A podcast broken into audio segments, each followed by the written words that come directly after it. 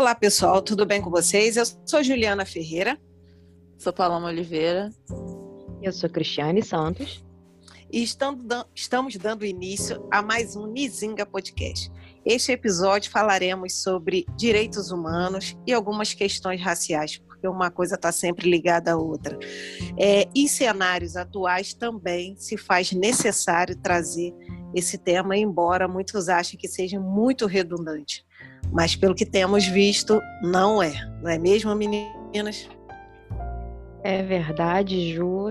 E eu já começo falando com uma coisa que me incomoda muito, que até renderam alguns blogs no Facebook, nas mídias sociais, é, que são os críticos de internet, juízes de internet, é, que criticam por vezes os direitos humanos em si, é, e outras vezes criticam os militantes dos direitos humanos sem, ao menos, ter um embasamento. A gente vê que aquilo é um repeteco de outra fala que repete outra fala e vai se repetindo e as pessoas vão é, reproduzindo as coisas sem ao menos entender.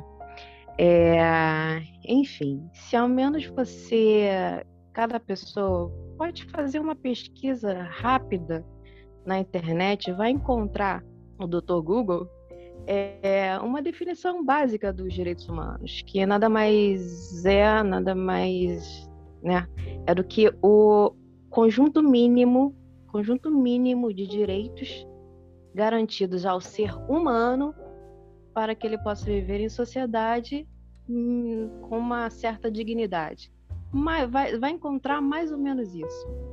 Então, é, vejam só, ser humano não está dizendo Juliana, não está dizendo Paloma, não está dizendo Cristiane, não está dizendo grupo A, B ou C. É condição de ser humano e a condição de ser humano é nossa.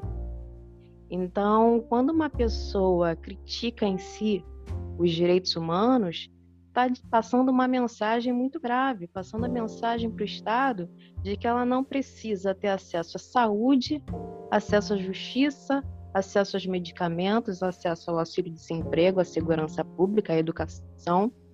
Então, esse é o primeiro ponto, que deve-se ter muito cuidado ao criticar direitos humanos, a torto direito, sem saber do que está falando.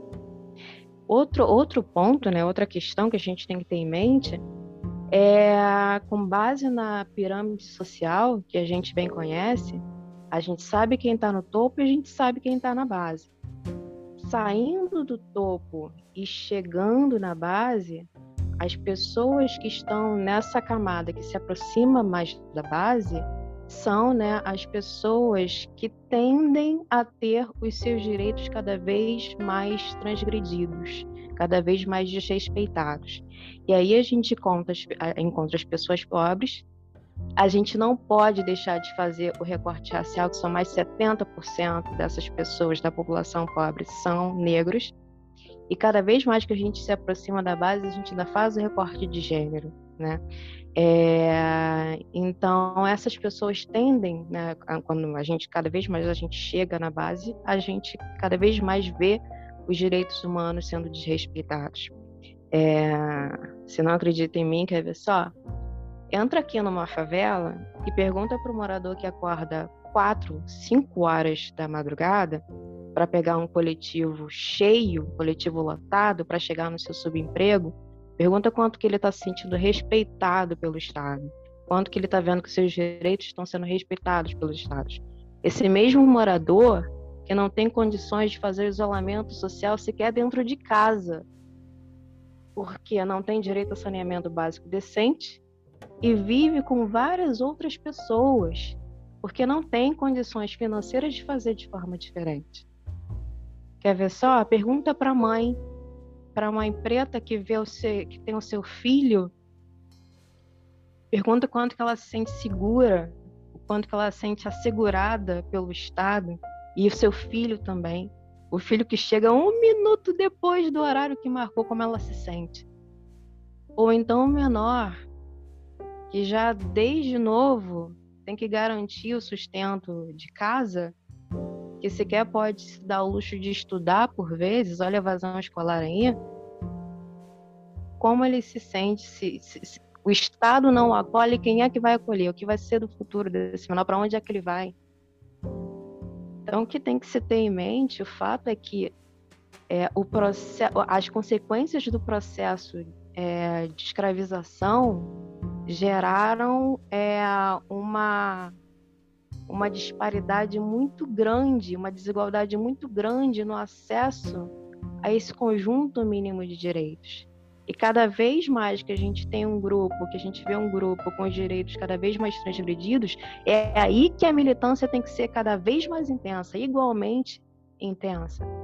Né? É, é, é, é proporcional. Cada vez mais o grupo que se encontra com os direitos transgredidos, mais ainda a gente tem que intensificar a luta por esses direitos, porque, como, como foi dito, é um conjunto mínimo de direitos. Né? Já começo né, fazendo essa, essa, esse ponto, trazendo esse ponto, porque tem que ter muito cuidado, né, ao criticar. Quando alguém critica direitos humanos, tem que ter muito cuidado. A gente tem que saber é, rebater e saber o que a gente está falando, né? É, verdade. É, eu fiquei pensando também muitas vezes esse discurso de bandido bom é bandido morto, né, ou de que direitos humanos é para humanos direitos, ele é reproduzido por pessoas que vêm de favelas, que vêm de periferia, justamente pela falta de acesso à informação e à educação, né?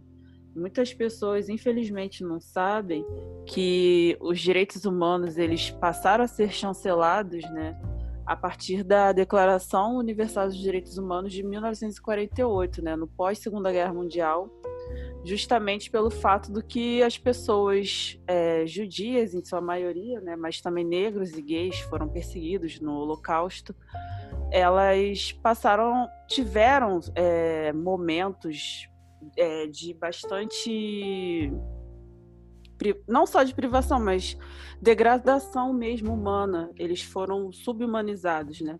Mas é também um outro ponto importante, assim, apesar dessa declaração ter é, sido justamente para provar que nenhuma pessoa deve passar por todas essas situações de tortura, de humilhação, degradação, dentre outras opressões, o povo negro sempre passou por isso, né? Se a gente for parar para pensar durante a escravidão, esses três séculos, o que, infelizmente, os, as pessoas durante a Segunda Guerra Mundial passaram, a população escravizada que foi sequestrada da África e veio para as três Américas e para o Caribe passou por situações tão ruins ou piores, né?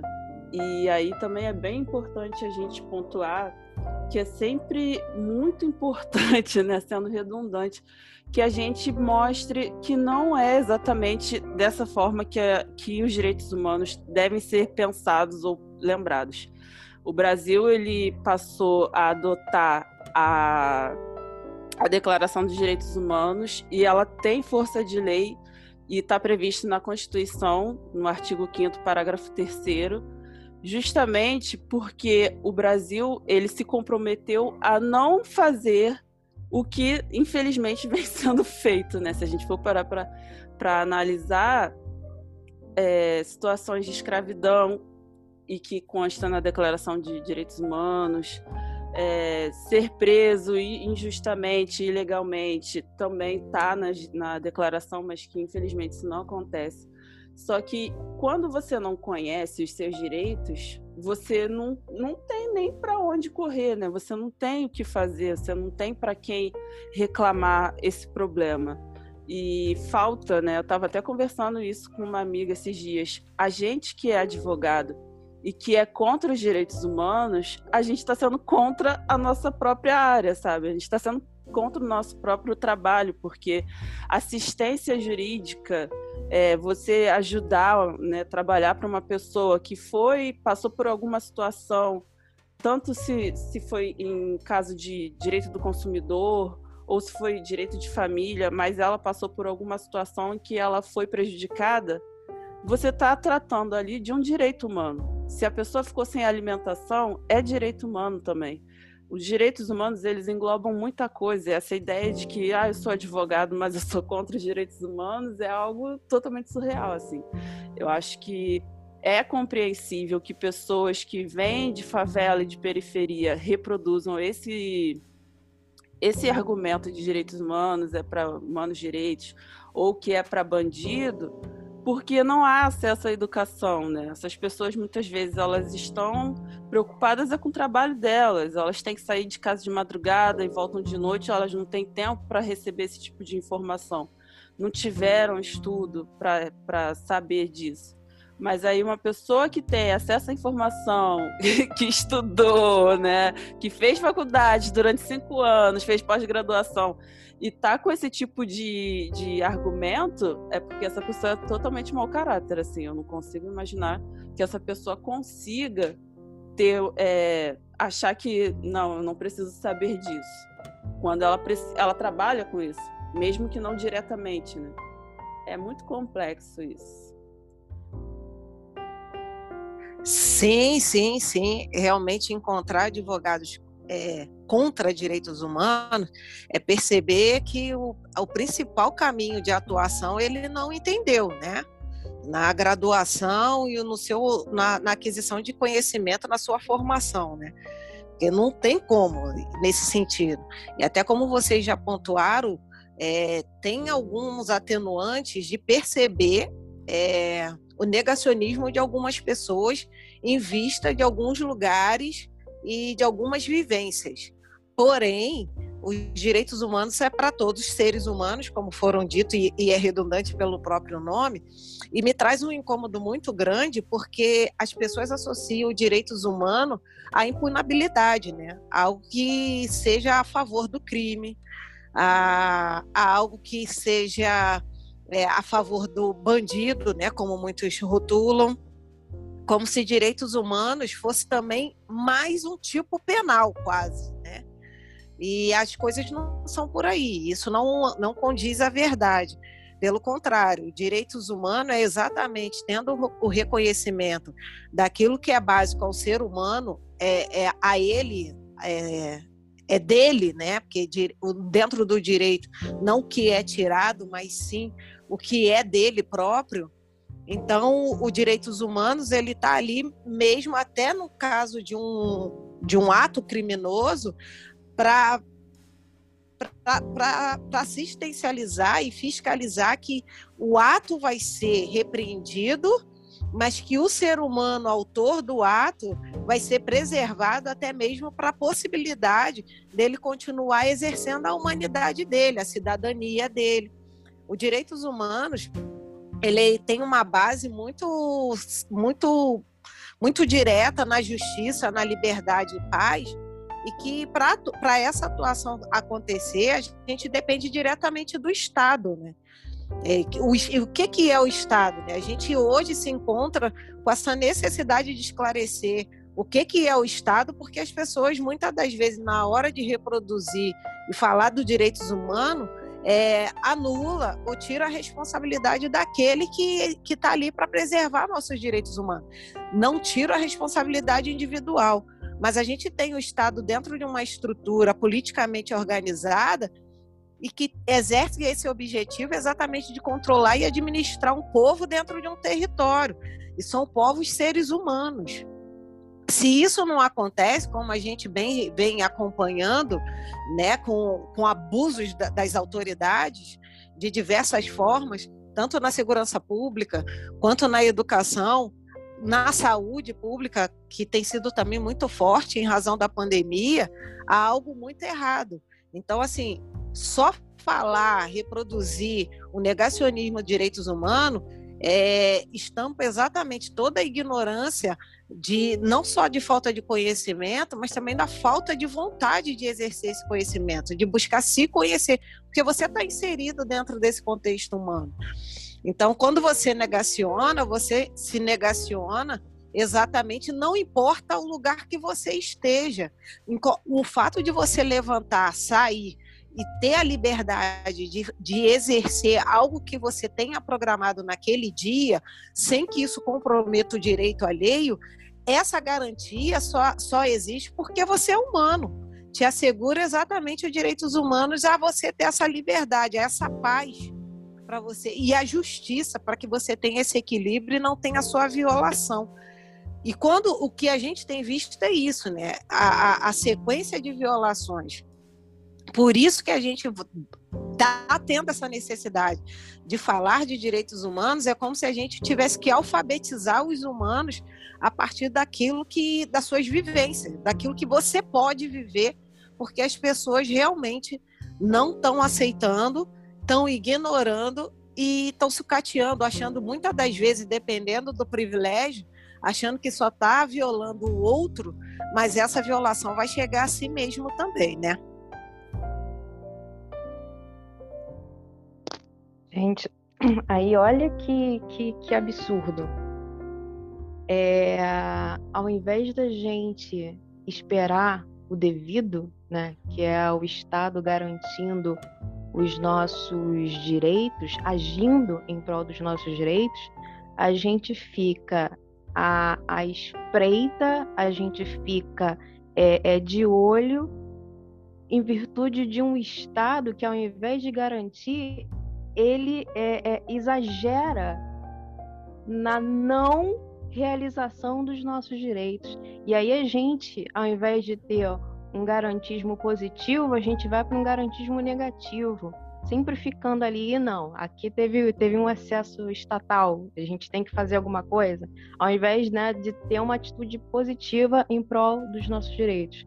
É, porque assim, quem, quem fala que é, a militância em direitos humanos é para determinado grupo e tão somente determinado grupo, é, não ou desconhece ou não quer conhecer ou não tem acesso a, a, a esse conhecimento de que o Estado é que garante direitos de um só grupo. E esse grupo é, é, é, não está nas favelas, esse grupo não é para pobre, esse, esse grupo não é para pobre preto, não é para mulher preta.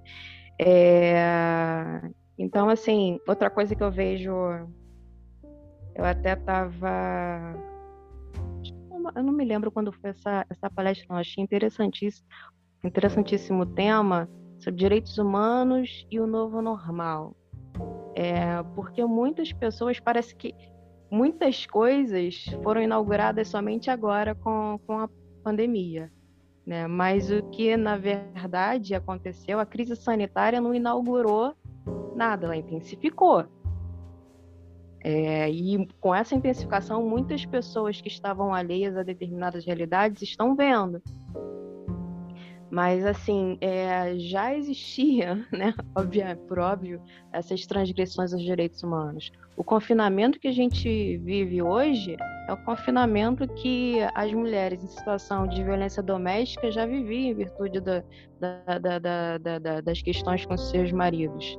É, a questão da, da evasão escolar, por exemplo, teve uma, uma professora, saiu uma matéria, que teve uma professora que estava fazendo uma campanha é, para angariar celulares para os seus vinte e tantos alunos, posto que somente sete acompanhavam as aulas. E mesmo assim, dentre esses sete, é, não tinha pacote de internet suficiente para acompanhar as aulas até o fim.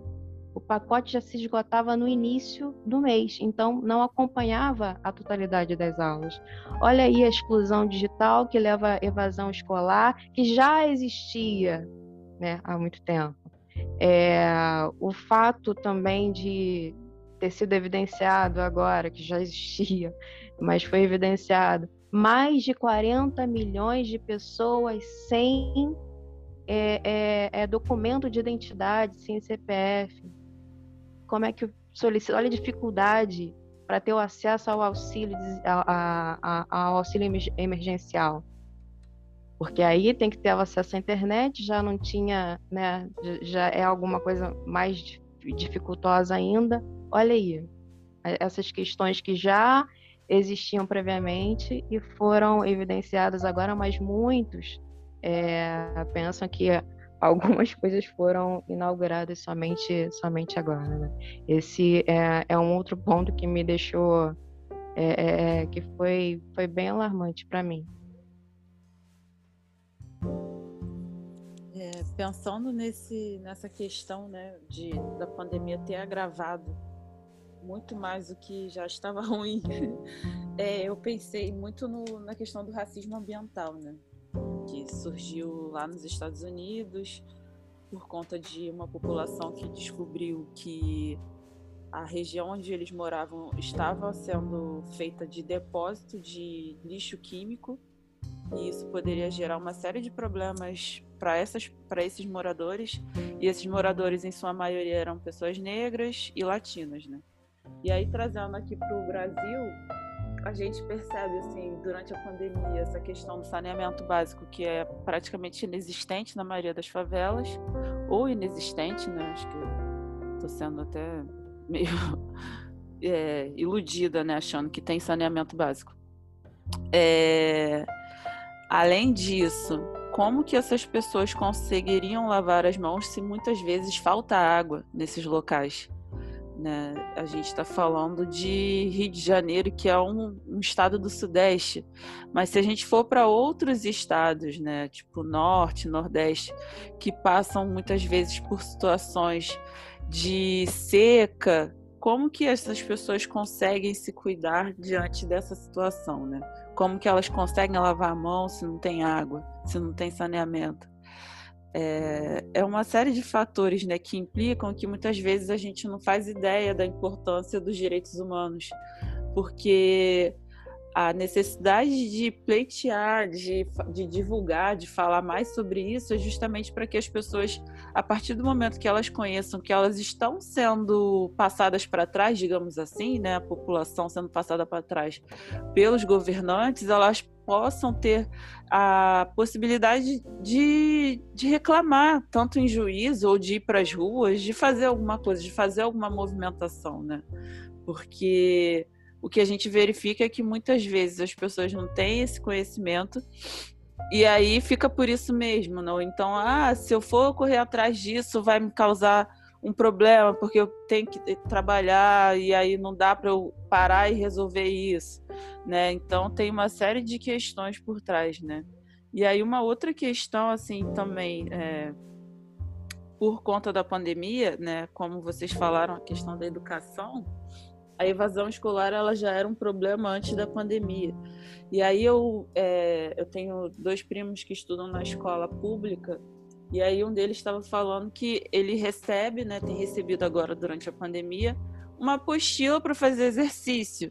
Só que não há nenhuma explicação de como fazer os exercícios. O aluno tem que se virar.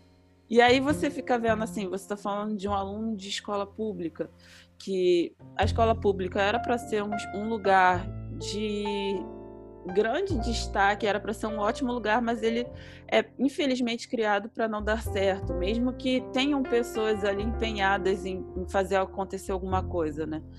É, a educação é um, é um processo primordial para que a gente também tenha conhecimento das coisas, né? Que a gente saiba até que ponto o Estado está manobrando para que a gente continue inerte, né? E aí, é, durante a pandemia, tem toda essa questão, né, de não ter esse acesso à educação e eu fico pensando assim mais para frente, sabe? Eu sou professora de uma de um pré-vestibular de favela do Jacarezinho e a gente está desde o início da pandemia a gente está na maior correria assim de conseguir 4G para que os alunos tenham acesso a, a internet, agora a gente vai ter um sistema híbrido de aula presencial e remota. Só que a gente sabe que é muito difícil, porque a gente está falando de pessoas que moram em favela, que muitas vezes a internet é extremamente precária, é, elas têm que lidar com o barulho da região onde moram.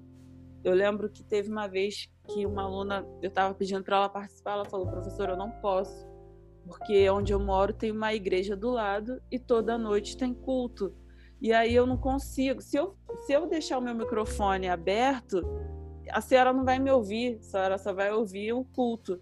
Né? Então, é, o Estado, muitas vezes, ele faz de tudo, muitas não, né? Todas as vezes, a gente tem percebido isso nos últimos anos, ele faz de tudo para que pessoas pretas não acessem educação, para que pessoas faveladas não acessem educação, para que elas não tenham o mínimo para saber dos seus direitos, porque se você não se você não consegue estudar, né, muitas vezes a escola é o único espaço onde a pessoa tem para estudar. E aí, com a pandemia, ela passa a não ter mais esse espaço, ela tem que estudar em casa. Mas em casa, ela tem que lidar com o barulho do vizinho, seja com obra, com igreja, ela tem que cuidar da casa. Então, é uma série de fatores que faz com que essas pessoas acabem desistindo de estudar.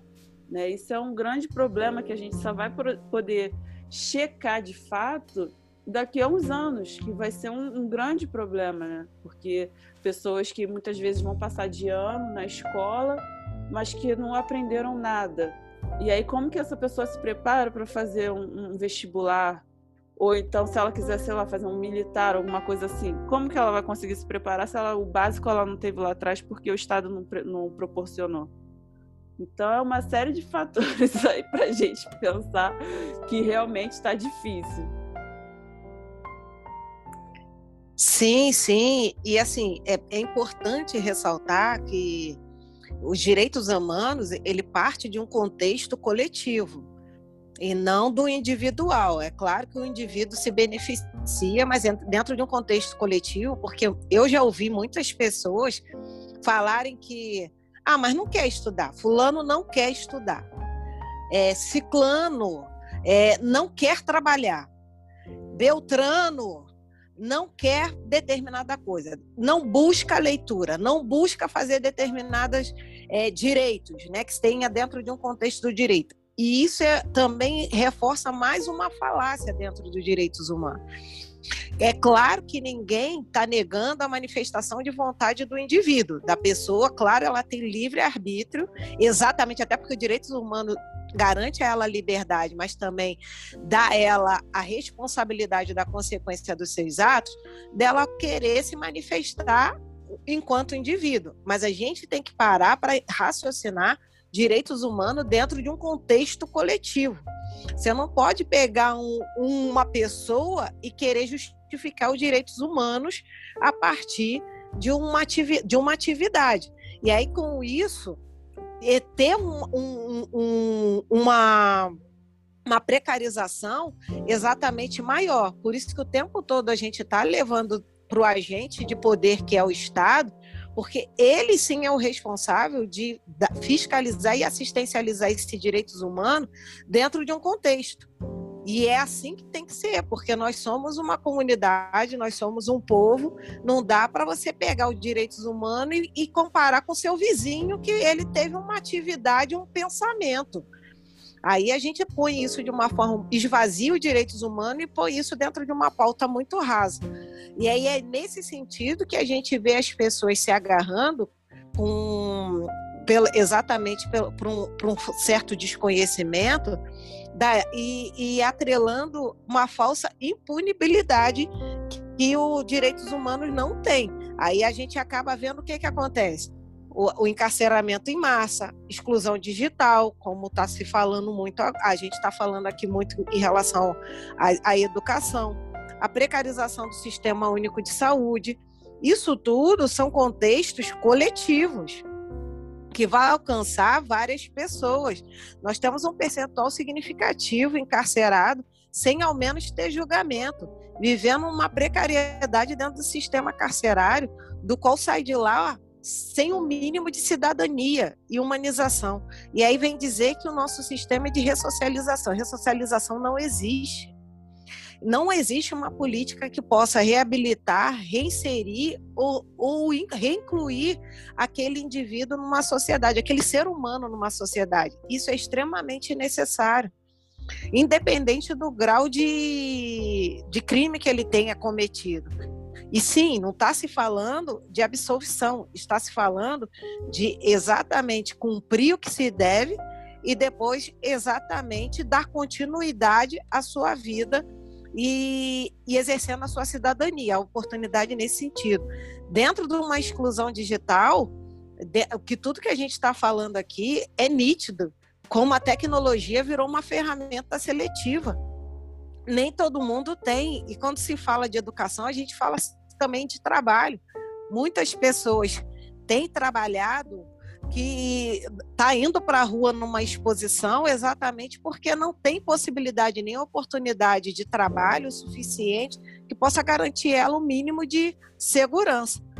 Então, isso é muito difícil. E na pandemia nem se fala, a falta de acesso aos hospitais, aos leitos, é gritante. A gente está vendo isso nas estatísticas e os números que vão sendo apresentados. Né? É verdade. E, sinceramente, desde quando a gente começou a fazer esse podcast, com cada assunto, com cada tema, né, cada temática, a gente veio tratando, né, de direitos humanos, é, desde o acesso, quando a gente falou do poder judiciário, né, o poder seletivo, quando a gente falou da, da, da, da saúde, da questão da saúde, a pandemia, enfim, é, é, pontuar aqui os temas realmente, cada tema, eu não vou lembrar, mas cada coisa que a gente falou, a gente foi acentuando os direitos humanos, seja dentro de uma pandemia, no qual eles estão intensificados, ou seja antes né, da, da, da, da pandemia. É, então, eu já aproveito, é, vou falar para vocês que estão aí nos escutando para escutar, né, para acessar os podcasts anteriores, que a gente trata sobre assuntos também interessantes. Se você se interessa sobre direitos humanos, a gente fala ali um pouco mais, você pode se aprofundar um pouco mais. Tem também é, a possibilidade de participar, de conversar conosco é, no Instagram, né? A gente, porque isso aqui a gente sempre propõe, né, meninas, a conversa, não simplesmente uma uma uma fala nossa e ter somente esse lado aqui, mas uma conversa. Então a gente né, espera também vocês lá no Instagram, arroba Podcast, é, para que a gente possa dar continuidade essa, a essa conversa. Eu sei que direitos humanos é, é uma. Direitos humanos é bem extenso, cabe uma monografia para o resto de cada monografia, várias monografias, até a gente morrer. cabe bastante coisa para poder falar, mas agora eu, eu passo para a Paloma para dar continuidade à sua fala. É, passando para um outro ponto que eu também acho sensível e super importante, é a questão do racismo religioso. É, eu sou do candomblé e, assim, desde antes de eu nascer, que é uma religião que é muito estigmatizada, as pessoas têm uma visão extremamente estereotipada e até mesmo racista, né? Porque muitas vezes as pessoas que falam mal dessa religião são pessoas que nunca nem entraram no terreiro. E aí a gente vê que, assim, tem. É, existe uma uma ideia de que o candomblé né, tem todo esse é, tem essa visão demoníaca só que nem no, no candomblé nem existe é, demônio não existe inferno então já o problema já começa aí né e a gente verifica também o conservadorismo que vem crescendo cada vez mais né e faz com que as pessoas tenham uma visão extremamente fechada e até mesmo fascista. E não só com relação ao candomblé, mas numa visão geral, né? Se a gente for parar para ver, a...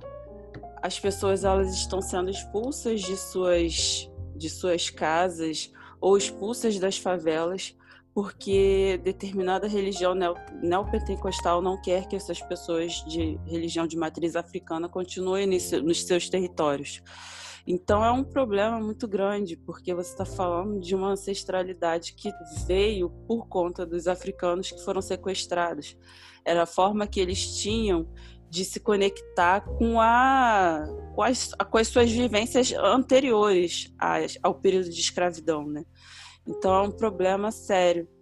E aí eu fico pensando assim, é, eu passei já por diversas outras religiões mas a única que eu tive maior contato com a natureza foi através do candomblé, e é justamente o lugar onde as pessoas falam o contrário. Porque quem não conhece sempre fala besteira, né? Sempre assim. As pessoas não conhecem, elas acham que, tipo, ah, vai ser um espaço ruim ou aquilo ou outro. Só que se a gente for parar para olhar a história, quem matava as pessoas no passado era a igreja. Teve a Inquisição durante séculos aí, onde as mulheres eram mortas porque eram chamadas de bruxa, onde as pessoas pobres que sabiam, tinham alguma noção básica de medicina e tratavam de outras pessoas justamente porque elas ofereciam um tratamento mais em conta, elas também eram queimadas vivas, né? Se a gente for estudar um pouco mais a história, a gente vai ver que existe uma questão de perseguição e de racismo religioso também por trás disso. Porque ninguém tem medo de. Eu estava vendo um meme eu achei muito interessante esses dias, falando que ninguém tem medo de entrar em igreja, mesmo que a igreja tenha sido palco de diversas manifestações de morte, né? Divers, em diversos momentos da história a gente verifica que a igreja foi um lugar que pactuou com a escravidão racial, que foi um lugar que matou pessoas, foi um lugar que colocou a mulher como esse objeto, essa propriedade que a gente infelizmente luta até hoje para que isso não continue, mas as pessoas têm medo do candomblé. Chega a ser cômico isso. Mas isso também é uma vertente do conservadorismo, do fascismo, do preconceito que existe quando a gente não conhece determinada coisa. Ao invés de muitas vezes a gente buscar o conhecimento, a gente prefere reproduzir, até porque muitas vezes é mais confortável fazer isso do que estudar, né? E aí eu falo de pessoas que têm acesso, obviamente. Eu não estou falando de quem nunca teve condições de estudar direito e tudo mais. Né?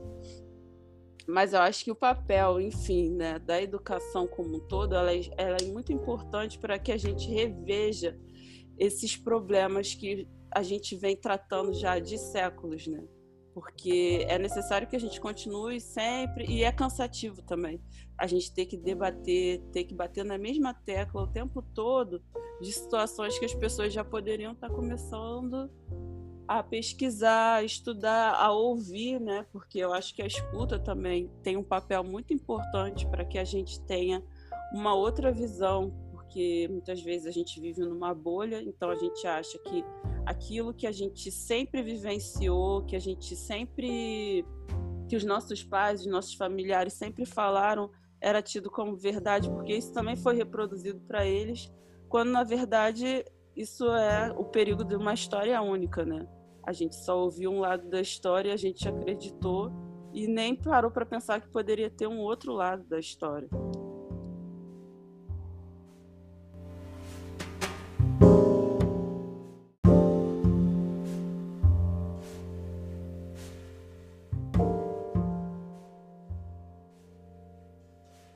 Pois é, então assim, como a Paloma trouxe, exatamente isso, os direitos humanos, ele dá exatamente a justiça, a liberdade e a paz de você exercer as suas escolhas. E completando o que ela falou, reforçando, aliás, dentro do que ela falou, a fé, ela pode ser exercida de, de todas as maneiras, ou até não exercida, né? Nós vivemos num país que é laico, e que precisa e que dá esse direito a todos, né?